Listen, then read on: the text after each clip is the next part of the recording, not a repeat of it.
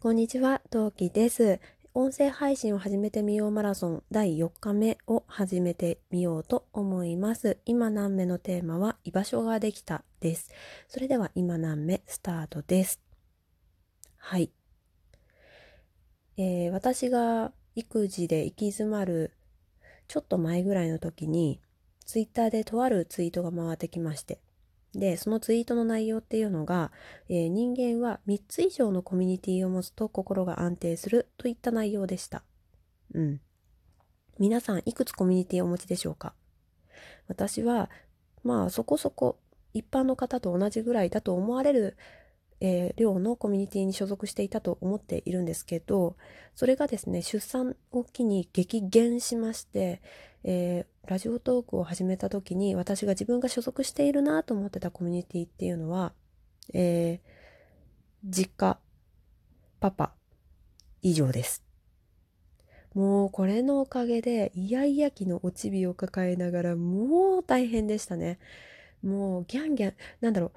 そうイヤイヤ期ってさ、まあ、育児を経験されたそのイヤイヤ期を経験された方はわかると思うんだけども何をしてもダメなんですよ。えー、これもツイッターネタで大変に恐縮なんですがあのイヤイヤ期2歳児の子供の頭の中身ってあの海にいるタコと同じぐらいの同等レベルの知能らしいんですよね。暴れるタコはもうどうにもできない。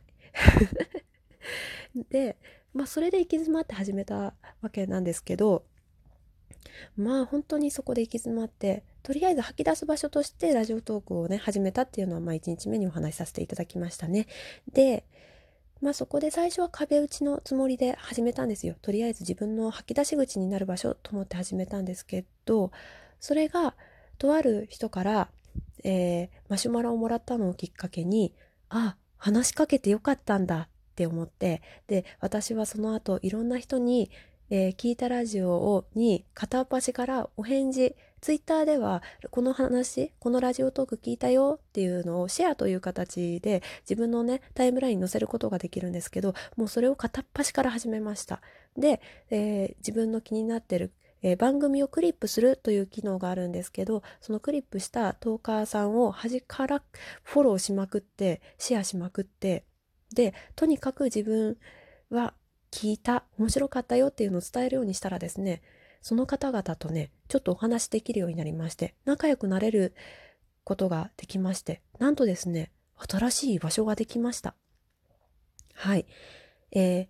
最初私はオタクなのでオタク界隈のアカウントももちろん持っていたし、今でも持っているんですけど、そちらのアカウント当時はですねまだ育児をしている人とか結婚している人っていうのがすごく少なくってでまあ一人だけ疎外感を勝手に感じていたんですね。であ居場所がなくなっちゃったなって思ってたんですけど